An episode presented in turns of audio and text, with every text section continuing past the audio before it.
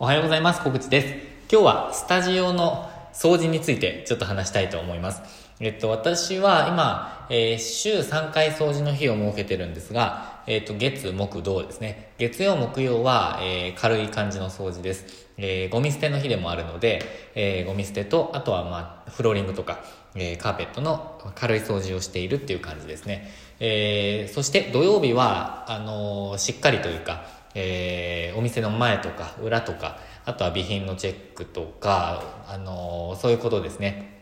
やってます。で、えっと、昨日土曜日だったんですけれども、えっと、一つですね、あのー、一つというか、複数アイテムを買ってきて、で、シンクですね、えー、流し台と、あとは窓、鏡を、えー、掃除しようと思って、ちょっとこうアイテムをいくつか買いました。で、えー、昨日ツイッターでも写真をあの発信してたんですけれども、えー、とにかく一番の課題はですね、シンクなんですよね。流し台が結構、まあ、入った時から、えー、綺麗ではなかったんですよ。あの、古い物件だったっていうこともあって、えー、シンクのこう、まあ、シンクの部分ですね。あの、アルミの部分というか、ステンレスですか？ステンレスの部分が、まあ、なんか剥げていたりとかっていう感じだったんですよ。で、それを、なんかこう、買い替えようっていうのしか思い、思って思い浮かんでなくて、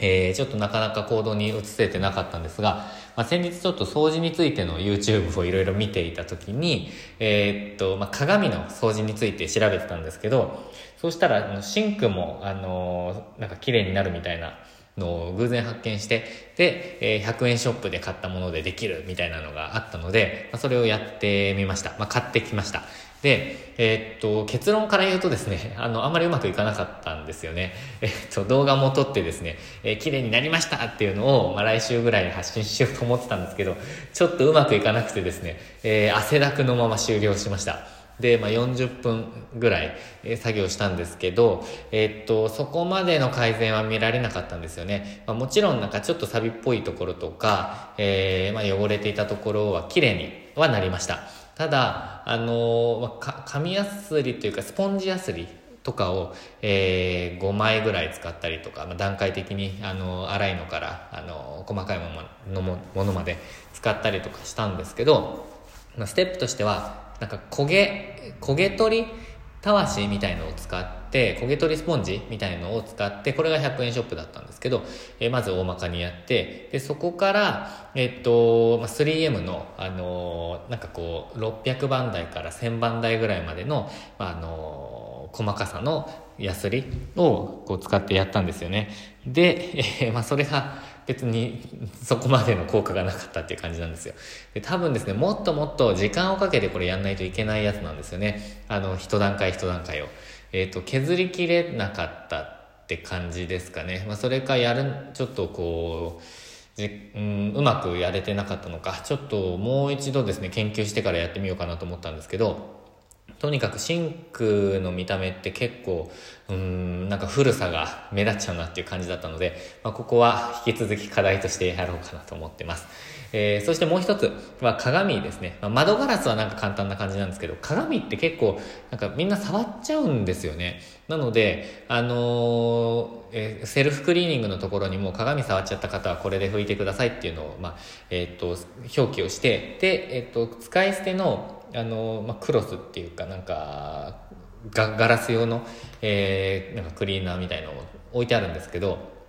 使ってくださる方なんかあの現れて、えー、扱ってくれてるんだって感じだったんですけど、まあ、でも、えー、っと定期的な掃除っていうのをなんかあんまりミラーは気にしてなかったんですよね。たまに気になった時にやってたぐらいで。でもあの結構なんか鏡をきれいにするのってうん、なんか力がいるっていうかなんか、あの、すごい労力なんですよね。あの、広い、まずは広いっていうことと、乾くまでこう吹き続けるのが結構手間だったんですよ。なので、手軽にできるのないかなと思って調べた方法が、なんか中性洗剤を、えっと、なんかすごい薄めて、それで拭いた後に、えー、とまあなんか普通に雑巾で空拭きするみたいな方法とかもしくはあのなんかスクレーパーっていうんですか？あの水をさって切るやつあるじゃないですか。あれでシュッてやなんかこう洗剤でやった後シュッてやるっていう方法があったんですよ。でガラスクリーナーとかをあの使おうと思ってたんですけどなんかそういうの別に使わなくても綺麗になりますみたいのがあったのでとりあえずやってみたんですけどなんかあんまりうまくいかなくて、えっと、今日はもうやめました。なんか今日ちょっと今日じゃないなと思って。で来週もう一回やってみるんですけどえっと掃除って結構時間かかるんですよね。でアイテム選びによってもだいぶあの効率化できたりとかすると思うのでなんかこの辺りはちょっと時間かけてでもあのなんていうんですかね研究の余地はあるかなと思っています。なので引き続き、えっと、ガラスとミラーの、えっと、手軽な掃除方法とあとはシンクの完全清掃あのもうピカピカにしたいんですよね本当は。なのでそれをちょっと研究していきたいなと思ってます。シンクに関しては本当はもう買い替えちゃった方がえっと、いいかなとも考えていて、えっと、値段とかも調べてたんですよね。まあ、なんか5万円ぐらいでえっ、と、新しいものができるので、えっ、と、まあ、工事も含めてどうなんですかね。5、6万円ぐらいでできると思うんですけど、まあ、なんか、とりあえず自分でできるかを試そうかなと思ってます。実はもう一つ、あの、匂いが、あの、出てきてる、あの、シンクから、匂いが出てきてるっていう問題もあって、そこが解決できないんですよね、これだと。なんかあの、水が下に流れた時に、U の U 字になってこう、水で、こう下から来るあの匂いを防ぐっていう構造になってるじゃないですか普通。でもここは古くてそれがなってなくてもう下の匂いがそのまま来る感じになっていて結構匂うんですよね。なのであの日によってはですねちょっと気になるっていうことがあってそこも改善したいので結局工事が必要かなとは思ってるんですけれどもえっ、とまあちょっと検討中という感じです。ということで今日掃除について話をしたんですけど掃除やっぱりあの綺麗に保つっていうのは なんかこういくつかの、えー、メリまあ、メリットというかもちろんメリットしかないんですけどいくつかのポイントであの必要になるおろそかにしてはいけないなって思っていてまず一つ目は、まあ、リピートにつながるっていうことだと思います。えっと、やっぱり綺麗さってすごく大事だと思うんですよね。で特に水回りってすごい気になると思うので、えー、そこをきれいに保つってことは、まあ、あの、水回りが綺麗だから来るってことはないんですけどあの汚いのでもう来ないってことはあると思うんですよ。なのでマイナスに持っていかないっていう面ではやっぱり綺麗さを保ちたいなって思っているのが一つ。あとはあの綺麗にしておくことでこれはちょっと、えー、個人的な考えなんですけど、えー、なんかこう巡りが良くなるっていうかなんかこう気気が綺麗になるっていうかその場が空気が綺麗になるような感じがしているっていうのがもう二つ目ですね。で、もう一つ、3つ目は、あの、お客様が綺麗に使ってくださるんですよね。あの、綺麗なところは綺麗に使うっていう、こう、印象あるじゃないですか。これ精神、あの、精神的というか心理的にも、えー、そう言われてると思うんですけど、